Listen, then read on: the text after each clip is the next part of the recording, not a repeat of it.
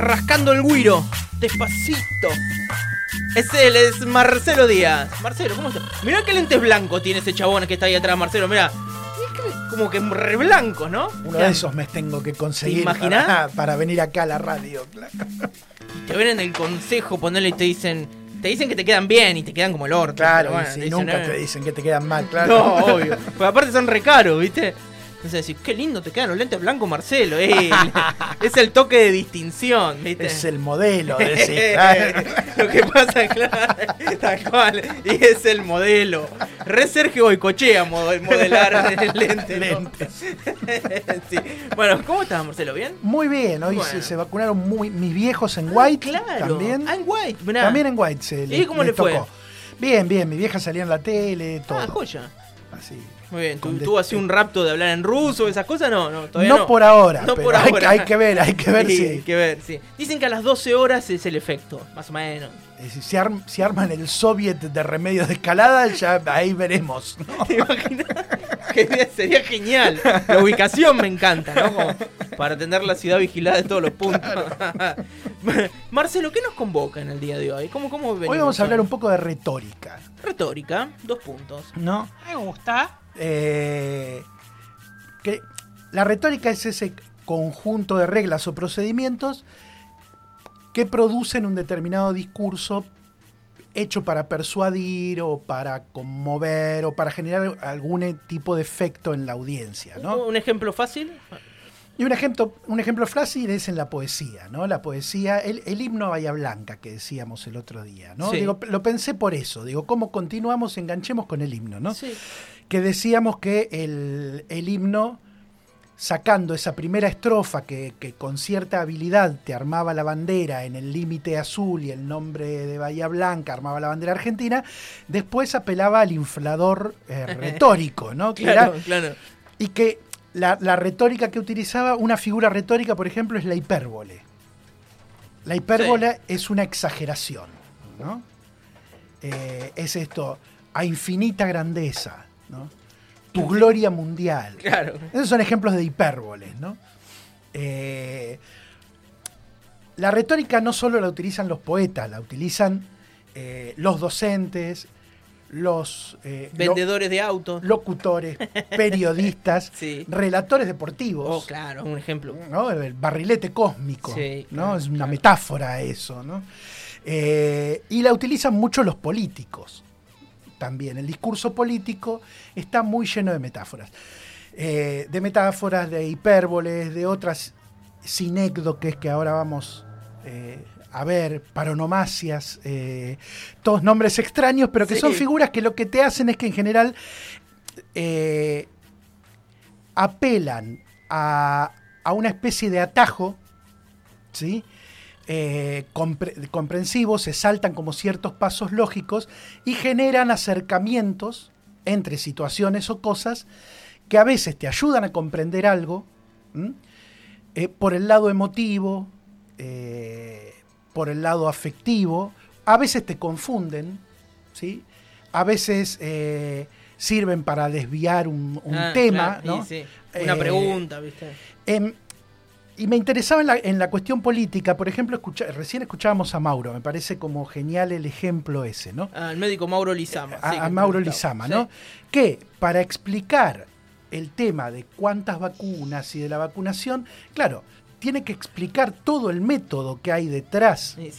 Todo el sistema que hay detrás de esa vacunación, por qué se vacuna a determinada edad, qué cantidad, a dónde se apunta, por qué. Hay todo un saber atrás que hace que eso eh, se haga de esa manera. Que desconocemos los que no tenemos ese, ese, saber. Pero ¿qué pasa? Explicar eso te lleva 20 minutos de nota. Claro. ¿no? Y en cambio, a veces una metáfora te acorta eso cuando querés embarrar la cancha, por ejemplo. ¿no? Claro, sí. Eh, entonces yo pensaba, ¿qué, ¿qué, imágenes hemos tenido que, andan dando vuelta en el discurso político bayense de estos últimos tiempos? Por ejemplo, Gay es muy afecto a la comparación como figura retórica. ¿no? Uno lo ve, si uno lo sigue, todo el tiempo hace eso. Eh, en un momento comparaba con, con la enfermedad, comparaba con Uruguay. Claro, ahora lo comparó con Chile. Claro, va cambiando las comparaciones porque se le van cayendo las, comparaciones. No digo, ahora Uruguay no está vacunando, entonces ya no compara con Uruguay. Compara con Chile. ¿Sí? Después, eh, en su momento, eh, Macri había comparado con Francia, ¿te acordás que decía el lugar de la libertad? ¿no? Cuando fue el tema de las eh, escuchas ilegales en Bahía Blanca, Gay decía que eso pasa acá porque esta es una sociedad muy berreta y que en los países serios eso no pasa. ¿No? ¿Se acuerdan eso? Que dijo, no, esto es muy berreta, en los países serios esto no pasaría nunca, ¿no? y hace poco hizo una comparación con el presente y la Argentina de hace 40 años atrás. Claro, que Pascual lo destacaba el, otro día. Ese, digo, eso, ese recurso a la comparación siempre te está planteando como que el presente que nos toca vivir eh, está fallado, no alcanza nunca a, ser como el de otros países, a ser como nosotros mismos en el pasado, ¿no? Eh, los países serios, los países vecinos, lo que sea, pero siempre hay algo que falla, ¿no? Y no, comparando, ¿no? Eh, después, por ejemplo, la base de la metáfora es una comparación. Es una comparación que acerca elementos distantes y eh, los pone a funcionar juntos para eh, que se contaminen unos a otros, digamos. Por ejemplo, Macri es muy afecto a las metáforas futboleras. Sí. Y a las del clima. Y, a las del clima, a la de, bueno, la metáfora, el, año pasado hablamos de eso, o el anteaño, de la metáfora de la nave del Estado, ¿no? Que es, eh, vamos todos remando, ¿no? El capitán que, nos va llevando, que es una metáfora en Occidente eh, que, se que se remonta hasta a Roma, digamos, eh, la metáfora del Estado. Eh, el la luz al final del túnel. ¿no? Digo, esas, esas metáforas te acortan y te evitan eh, el tener que explicar las cosas. Vos fíjate que esto que explicaba Mauro recién llevó 20, minutos de nota, ¿no? Sí, el otro con tres palabras, tal vez lo... Con tres palabras, conmoves o sacudís al otro de acuerdo a cómo quieras hacerlo, porque metáforas usan todo, digo. Cuando el eslogan de la provincia, provincia en marcha, es una metáfora, te da la idea de que la provincia es como una especie de maquinaria que, está empezando a funcionar y a producir, no sé, la normalidad, riqueza, lo que estemos deseando que produzca, ¿no? Está bien, es que mm. se entiende, digamos, te deja un mensaje con muy poco. Exacto, es, es económico, claro. es sintético y sobre todo te moviliza emocionalmente. ¿no? Sí, sí, obvio. La metáfora, decíamos, es eso, es una comparación que no tiene el cómo. Entonces, es primer tiempo, ¿no? Eh, otro tipo de comparación, otro tipo de, figura retórica de, por el sonido es la paronomasia, ¿no? Ya que hablamos del libro de Macri, que es primer tiempo, sí. el de Cristina, sinceramente, es una paronomasia con sinceramiento. Paronomasia son dos palabras que suenan parecido y que generan, al acercarlas, eh, una comparación implícita, ¿no? Digo, el sinceramente, Cristina está jugando con el sinceramiento de todos los cuatro años del gobierno de Macri. ¿no? Digo, esa es una figura retórica, bien utilizada para ¿no? capitalizar eso con lo que tanto se insistía de decir la verdad, de decir que, el kirchnerismo era todo un relato que había engañado al país, ¿no? Entonces venía el sinceramiento y después del sinceramiento, claro, y después del sinceramiento vino el sinceramente, ¿no? Digo, eso es una paronomasia, por ejemplo. Eh, son esas son más difíciles de llevar adelante. Esas tienen que ser muy precisas. claro, muy precisas, porque podés quedar mal, no se, no se, entiende nada, digamos. Claro. Si no sos fino ahí de, sabiéndolo eh, usar. Hay muchos juegos de palabras con eso, eh, adivinanzas muchas veces, claro. Eh, refranes. No, canciones, digo, hay una en una canción de Manu Chao, pero lo, lo toma de un refrán general, es yo lo coloco y tú lo quitas. no, yo lo coloco y ella lo quita. Y es, ah, claro. yo lo coloco y ella lo quita. ¿No? Digo, pero en realidad yo lo coloco y ella lo quita, ¿no? ahí, ahí hay una paronomacia también. claro, entiendo, sí. no, por eso, pero son difíciles, son de, difíciles de buscar y de hacer. Pero cuando las agarras son como... Está bien, te, abre... ¿Qué es lo que hacen las figuras retóricas? Expanden el sentido te llevan del universo con el que estás trabajando, te lo abren a otro siempre, ¿no? Y te agregan un plus de, sentido. Bueno, en la poesía se debe usar, digo. Pues, la poesía se utiliza todo el tiempo. Todo el tiempo, claro. Porque nunca sabes muy bien de qué estás hablando. Estás hablando, parece que estás hablando de una cosa, pero en realidad estás hablando de otra, ¿no? Claro, claro. Eh, otra no, no lo había pensado la de sincero, me quedé con eso sinceramente y sinceramiento, está bien. Eh, sí, es eso, pero para mí es eso, eh, está claro. Está bien, está bien, sí. Porque si no, ¿por qué hubiese elegido esa palabra? Tenés razón. Es eso, es, capturar uno de los lemas del, del macrismo de cuatro años e invertirlo, darlo vuelta, esto de apropiárselo, digamos, de algún sí, ah, bueno, qué, bien, que está bien usado. ¿Cómo decir, no? Digo, eh, devolverlo. Eso, claro, claro. Es como, Sí, esas artes marciales que usan la fuerza del otro. Algo de eso. No sé, yo lo, leí eso. Un poeta argentino, Leónidas Lamborghini, decía eh, en relación a todos estos usos y figuras, y sobre todo poeta eh, peronista, en relación a, la, a, cómo escribir frente a una realidad eh, hostil, él decía asimilar la distorsión y devolverla multiplicada. Digo, agarrás todo eso que está dando vuelta, le haces una torsión y lo devolves, ¿no? Algo de eso creo que hay en el, en, sinceramente, en ese título. Está buenísimo lo que planteas. Eh, después, por ejemplo, otra figura es la sinécdoque. La sinécdoque es la parte por el todo. ¿sí? Es eh, hacer mención a, a, un detalle para evocar todo el conjunto que viene atrás. ¿sí? Por ejemplo, los dichosos palitos amarillos que, están puestos en la calle, ¿no? Es como que esos palitos amarillos son como unas sinécdodos que de una neoyorquización de Bahía Blanca. claro. No es Ver ese palito te lleva. Claro, es como que tenés 100, metros de Nueva York en Bahía Blanca. Sí, es la relación solo, solo, con el palito. No es una sinécdoque muy lograda porque nadie hace esa asociación. no. Es más, eh, si le preguntaba a los comerciantes de la calle, no van a apelar a Cinécdoque, sino a otro tipo de figuras retóricas que no reproduciremos acá. Pero, digamos, eh, eh, la intención es esa, es como decir, son como una parte de algo que te está diciendo, esto es más moderno, esto es más civilizado, esto es como se hace en otras ciudades. Digamos, un solo detalle aspira a evocar todo el conjunto del que se desprende ese detalle. para muestra hace falta un botón. No, como digamos, a ver. No, ese es, un, refrán. Ese es un refrán, claro, Pero que habla de eso, ¿no? Como que algo chiquito que te referencia a algo más grande. Claro, que, digamos que te. El refrán apela a ese sentido. A ese sentido, ¿no? Pero ponerle una sinécdoque que, que hemos escuchado es. Son cinco bocas para alimentar. Para decir que vos tenés cinco hijos, que una familia tiene cinco hijos. Son cinco bocas para alimentar. No, te dije, no te dice son cinco hijos son cinco bocas, porque lo que está puesto en el ojo, eh, eh, lo que está puesto en el sentido es amplificar la cuestión de la alimentación. Claro, Entonces, la boca está en función de los cinco pibes que tenés, ¿no? Sí, sí. Pero es solo la boca. O eh, como se dice, ponerle, qué sé yo, el malón que, que suele aparecer en la literatura gauchesca es, eran 300 lanzas. Claro. Y no era que eran 300 indios. Son las lanzas, que es la parte más peligrosa del indio, que viene atrás de la lanza, ¿no?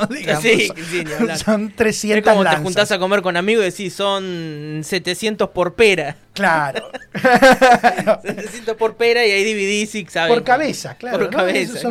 Eh, tanto por cabeza, es eso, ¿no? Es, eh, bueno, la sinécdoque es algo que se ha utilizado mucho estas semanas, ¿no?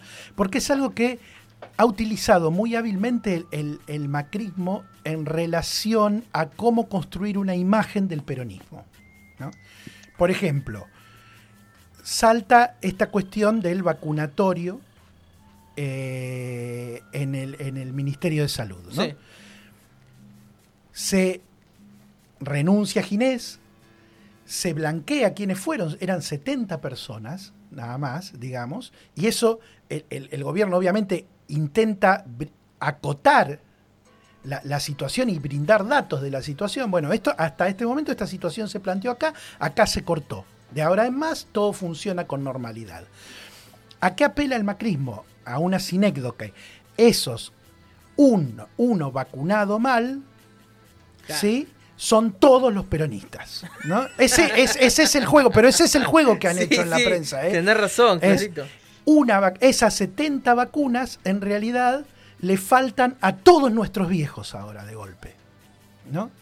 Eh, le faltan a todos nuestros viejos. Ese, ese juego de. Em, eh, además, están prende muy fácil. Claro. Prende, y sí. son todo lo mismo, ¿no? Claro. claro Porque aparte Va, muy pegado siempre a la indignación, ¿no? Eh, claro, por eso decíamos, la retórica. Pero por la, por la positiva, ese juego no, lo, no se usa mucho. No, no porque lo podés usar también, ¿eh? ¿eh? lo podés usar también cuando un gobierno anuncia eh, una acción que hizo y eso está puesto como señal de que todo funciona bien en el gobierno. Sí, sí, se usa. eso se usa. Lo que pasa que el, uso, y ahora, quería ir a un dato para, para, cerrar esto, ¿no? Que, sobre la antipolítica, que leí en, en una, una mm, un sondeo de opinión que hizo Luis Alberto Quevedo, Beto Quevedo, sobre la antipolítica, y ahí tira unos datos. Eh, se fogonea el macrismo eh, y gran parte de las derechas en el mundo han elegido utilizar esto para fogonear un discurso contra la política en general, ¿no? Es eh, porque bueno, acá es todos los peronistas son iguales, se está, están vacunando todos los jóvenes. Sí. ¿Viste eso? lo hicieron con una. Apareció una foto de un pibe poniendo el brazo que no sé ni quién es, y desconozco su estado de salud, su profesión, etcétera, y con eso ya arrancaron, ¿viste? Y ahí metieron los de la cámpora, ya que estamos uno más. Claro, bueno, porque ahí hay otra que Si es joven, es de la cámpora. Es de la cámpora. Sí, ¿No? Es, digo, ahí hay como una serie de sinécdoques encadenadas de esas figuras que están que están muy bien utilizadas. Re bien utilizadas. Aunque a uno le moleste, hay que reconocer que son eficaces porque consiguen el objetivo que se proponen, que es instalar el tema, como dice eh, Vir, eh, generar esa indignación que la mueve muy rápidamente. ¿no? ¿Por qué? Porque decíamos, es, es un atajo de sentido. Llegás enseguida a lo que querés decir, ¿no? Enseguida llegás a lo que querés decir. y y no es que das una información, generás un estado. Claro. ¿no? Generás ¿Qué viene esto que está diciendo Marcelo? Que es, tal cual. Eh, y, negro, perdón, y eso hecho, no sé si tiene un nombre o, no, digo, eso hecho además con el soporte de la imagen, veía eh, ayer o antes de ayer, digo, nombro la nueva provincia, pero lo hicieron muchos diarios, eh, con el nombramiento de Soria, la foto que se, digo, a Soria, digo, no lo nombra Cristina, pero la foto que todos ponían era la foto de Soria con Cristina. Es eso, porque están armando, digamos, acá hay como un proceso que se ha dado en los medios, que estas, el fondo de sentido eh, sobre el que caen estas eh, operaciones es que es todo todo, todo termina en Cristina siempre. Claro. ¿no? Entonces, ese tipo de fotos lo que hacen es preparar la que es eso, ¿no? Preparan. Claro, pero porque digo, no, no ponían ni en el título, ni mucho menos en la nota, digo, ninguna alusión a Cristina o a este le responde a Cristina o Cristina tiene más peso que Alberto y por eso te nombra un ministro, digo, ¿no? Que, que es todo lo, que, lo que uno, lo que significa esa foto puesta ahí, pero sin embargo, todos ponían la foto de Soria con Cristina. Claro, cuando en realidad si uno se pone a hilar fino, eh, el rumor era que la figura que, quería Cristina era Sagasti. No era Soria en primer lugar, digamos, ¿no? Pero, eh, eh, digamos, eso te ese tipo de, imágenes y eso también lo que hacen es te mm, ensucian el análisis político. Claro. Porque uno podría decir que con Soria, Alberto optó por una especie de empate. Digamos. Por eso Soria sale a hablar del lawfare rápido. Digo, como para despejar dentro de esta alianza dudas del kirchnerismo. Digo, sale a decir no, porque el Laufer me interesa, cuando eh, el rumor era que la candidata de Cristina era, era Sagasti. Sin embargo, cualquier persona que vos ponga, es decir, si vos mañana nombrás ministro de Alegría y Diversión, que es un cargo más macrista, ¿no? Eh, que, que, kirchnerista, pero ponele que lo, que lo nombres A, piñón fijo, y te van a buscar una foto de piñón fijo con Cristina, para que, porque es eso la asociación, ¿no? es eso, es construir esa imagen. Si decimos que la que es la parte que evoca el todo, el todo es Cristina siempre, está claro. ¿No? Y entonces, cada cosa que se presenta te tiene que llevar a que vos lo asocies inmediatamente con, con Cristina, ¿no? Y está, está muy trabajado. Ese atajo del que Ese atajo está bien trabajado, ¿no? Es como que la asociación sea inmediata. Es muy difícil de argumentar en contra de eso porque vos esa, esa asociación la, haces instantáneamente y para explicar la complejidad que puede haber en todo eso, eh, tenés que argumentar 10 minutos y ya perdiste de movida cuando empezaste a querer explicar algo que, lo, que funciona sin explicación directamente, ¿no? Sí, bueno, con Macri es lo de la reposera, ¿no? Y su afición por las vacaciones. Claro. el domador de reposeras es una condensación muy buena de, de, Mauricio tomándose 120 días de vacaciones, ¿viste? Claro, claro, sí, sí, siempre se busca, obviamente, una figura que, que simplifique, ¿no? Refunciona, aparte. Obviamente que funciona porque, digamos, nuestro lenguaje cotidiano funciona así. Cuando, cuando vos decís me morí de risa, no te morí, no es literal. No, Pero es decir, todo el tiempo estamos usando es, como para intensificar ciertas cosas. Y a, esta cuestión de la, de la sinécdoque, lo que se lo que ha pasado acá en Bahía es que hubo un recurso de hipérbole también, ¿no? Digo, la sinécdoque es la parte por el todo, ¿no? Es se vacunan todos los jóvenes. No importa si son médicos, no, importa si tienen alguna enfermedad, no importa. Se, se vacunan todos, todos. Todos, y después todo se magnifica con, muestras de sufrimiento de parte de los concejales opositores que le han estado pasando anímicamente muy mal todas estas últimas semanas por, por los viejos que hasta hace dos semanas estaban a punto de ser envenenados, pero ahora, Rarísimo. digamos, eso, digamos, es como una especie de hipérbole. Todo, todo se magnifica, ¿no? Todo se exagera. Entonces, cuando vos argumentás, argumentás contra un escenario dramático siempre. Nunca argumentás contra otro argumento. Claro. Tal cual. No es que vos te sentás en un programa de televisión o en una radio y son dos posiciones distintas que argumentan una frente a otra, dos visiones del mundo distintas. No, Lo cual hace dificilísima cualquier tipo de respuesta o de, intento de debate. Bueno, lo dijo Vitalini el otro día en la brújula, ¿viste? Eh, parece que tenés que, ser kirchnerista para que te vacunen. Claro. Fíjate con qué poco. Y el título era eso. Y yo no me acuerdo qué más dijo, pero me quedé con ese título. Y ahora, es más, me lo creí. Ah, tenés que estar afilado al frente de todo, no tenés que ser kirchnerista. Porque tenés que estar Buedo se, llevó, Buedo se llevó la vacuna de un viejo. Esa era la otra de claro, Que eso sí es verdad.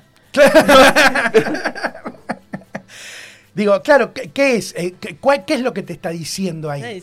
Los únicos que se vacunan son los kirchneristas. Nada claro. Es eso, ¿no? Es, eh, sí. Y entonces, digamos, ese tipo de razonamiento después se vuelven delirantes cuando, claro, vos, si vos entras en esa, digo, ves a los viejos que se están vacunando y dices, estos son todos de la cámpora, que tienen 90 años, pero son, de la cámpora. Como uno de las cámporas crecidos, ¿no? Claro. De la primera hora, tenés que decir. Este tipo de, figuras, lo que hacen en general es, como, como decís, Vir, es caldear el ambiente y abonar a un clima de antipolítica, en realidad. Que es, es paradójico viniendo de funcionarios políticos.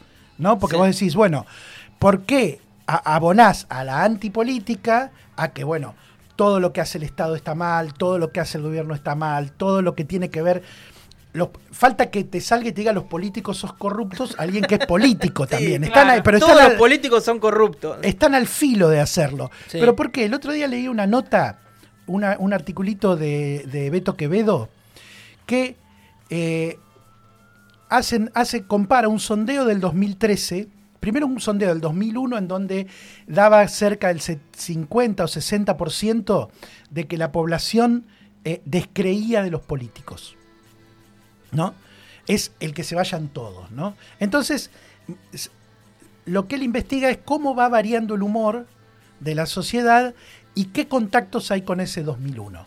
La, hipótesis de él es que eh, a partir del 2004, el 2001 cronológicamente cerca en cuanto al ánimo de la población queda muy lejos.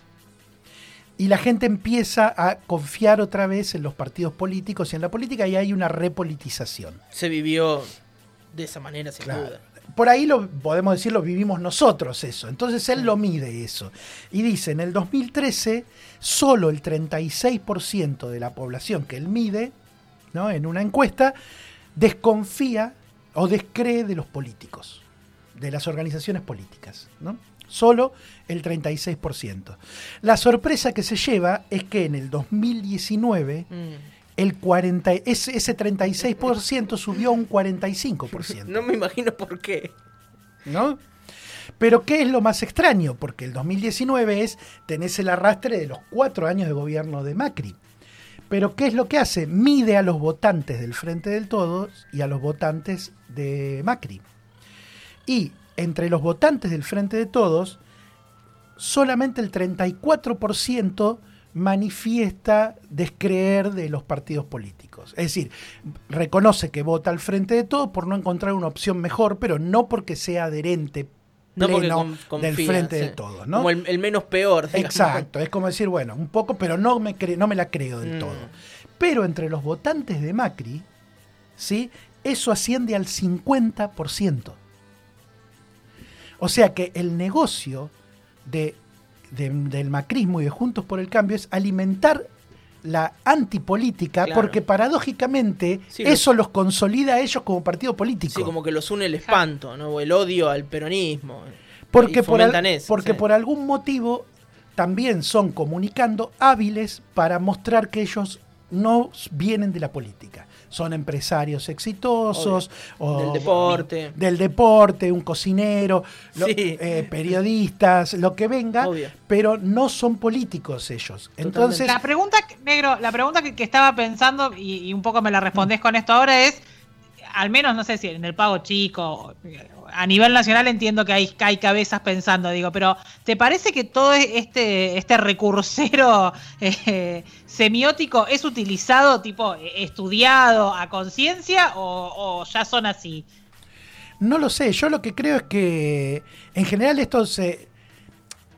Muchas veces acá se, se amplifica por el hecho de, digámoslo, tener a la mayoría de los medios que no repreguntan y que no son incómodos, digamos. ¿No? Es, eh, ¿no? Es, esto que decías de Vitalini. Dice una frase y es el título de la brújula, eso, ¿no? O eh, salta la información de que, Moirano se vacuna y los primeros que salen a decir, a aclarar la situación de Moirano no es ni Moirano, ni Vitalini, ni Gay, son los periodistas. Ah, es, alucinante, eso fue alucinante. Eso, a la 10 de la noche en sus propias redes. La nueva provincia a las 12 menos cuarto actualizó el portal para decir cómo, para explicar cómo era la situación de Moirano. Entonces, yo, yo, creo que yo creo que este gesto, este gesto de cambiemos, que lo tienen a nivel nacional, y está un poco asordinado en, eh, en Cava, eh, porque son gobierno precisamente, ¿no? Pero que en otros lados, lo, digamos, la escuchás a Bullrich y no difiere demasiado de lo que pasa acá. Acá se amplifica porque en un punto tienen la certeza de que nadie los va a incomodar demasiado, ¿no? Eh, pienso en lo de Vitalini diciendo tenés que estar afilado al frente de todos para que te vacunen. Me lo imagino pensando en la frase y diciendo, la tengo que tirar en la nota y cagándose de risa por adentro. Porque si la pensás, es buenísimo y sabés que ese va a ser el título. Ese va a ser el no hay otro. Y, y sabes que, la deja reservida. Y se van y sabes que no te van a decir, pero no es mucho, Nicolás, no, aunque sea eso, digamos, ¿no? Entonces, y, después patalean, si contestás de un modo similar, después, ah, ustedes son muy chicaneros, ¿viste? Enseguida se, enseguida se ofenden de que le, de que le utilices el recurso. Yo lo que pasa, lo que pasa es que yo creo que ese clima de chicana los favorece a ellos siempre. Claro. Siempre, siempre. ¿Por qué? Porque precisamente es esto que estudia Quevedo. Digamos, el clima de antipolítica que cuando se instala te lleva puesto a todos, no te lleva puesto al peronismo, a Cambiemos o a quien sea. Es que se vayan todos, digamos. Ahí, cuando se harta la, sociedad, se harta de todos, no se harta de uno, o del, no se harta el que chicanea. Que se vaya Martincito, ¿viste? Claro. Eh, que se vayan todos, claro. Se pudre de todo. Eso es como viste en la escuela, cuando está el bully que hincha uno, que hincha uno y, el que, y al que lo hinchaban en un momento se pudre y le calza una piña y los terminan sancionando a los dos. pues bueno, es. Claro, claro. cuando vos generás ese clima, eh, hartás a todo el mundo con ese clima. Y, y ese clima, digamos, lo que viene a decir la encuesta de Quevedo, favorece a Cambiemos, por eso lo generan todo el tiempo también. Te leo mm. un par de mensajes. Escribe Fernando Balestra y dice: Sinecdo, que creo que amo a Marcelo Díaz. y mm, escribe Mariano. Dice, lo del negro es una clase de semiótica de Eliseo Verón, pero usada para el bien. Y agrega, poca gente sabe quién fue Eliseo Verón, pero en la práctica fue el cerebro conceptual detrás del fenómeno editorial de Clarín. Gente inteligente. Terrible. Eh, yo me agarré un pedo barro. No, no, me quedó clarito que hay que estar afiliado al frente de todo para, para vacunarse. Siempre lo resumo así. Todas las notas. Ay, que Guy es de la cámpora. Es rarísimo igual todo. Pero también entiendo que Guy sea de la cámpora si está anotado para vacunarse, ¿no? Porque si no, no tiene otra chance. Claro. Qué, qué lindo estos micros, ¿eh? Marcelo como que me deja maravillado siempre, ¿viste? Como que me voy medio enloquecido igual a mi casa. Yo ya quiero que lo suban a las redes para, volver a escucharlo. Bueno, toda la promo de la semana pasada fue del micro de Marcelo sobre el himno de Bahía. y gracias al oyente que mandó la, canción que, fue un hallazgo. Que fue un hallazgo excelente de heavy metal, ¿viste? Bahiense. Bahiense. Y mejor que el himno de Bahía, lejos. Lejos. Lejos. bueno, Marcelo, eh, para la gente que, por ahí se la perdió, que no escuchó bien o quiere repasar todos los, esos datitos que tiene, mirá si mañana vas a la oficina y decís, ¿sabes lo que hace Cambiemos el cine? y el chabón solo se había quedado con el título de Vitalini con el que estás hablando, ¿viste? Como, eh, lo pueden encontrar en nuestra página web y también en Spotify. Y esto no termina acá, ¿no? Nos, vamos con, con regalito. Eh, los Rodríguez haciendo palabras más, palabras menos. Por supuesto, esto fue Puede fallar con Marcelo Díaz.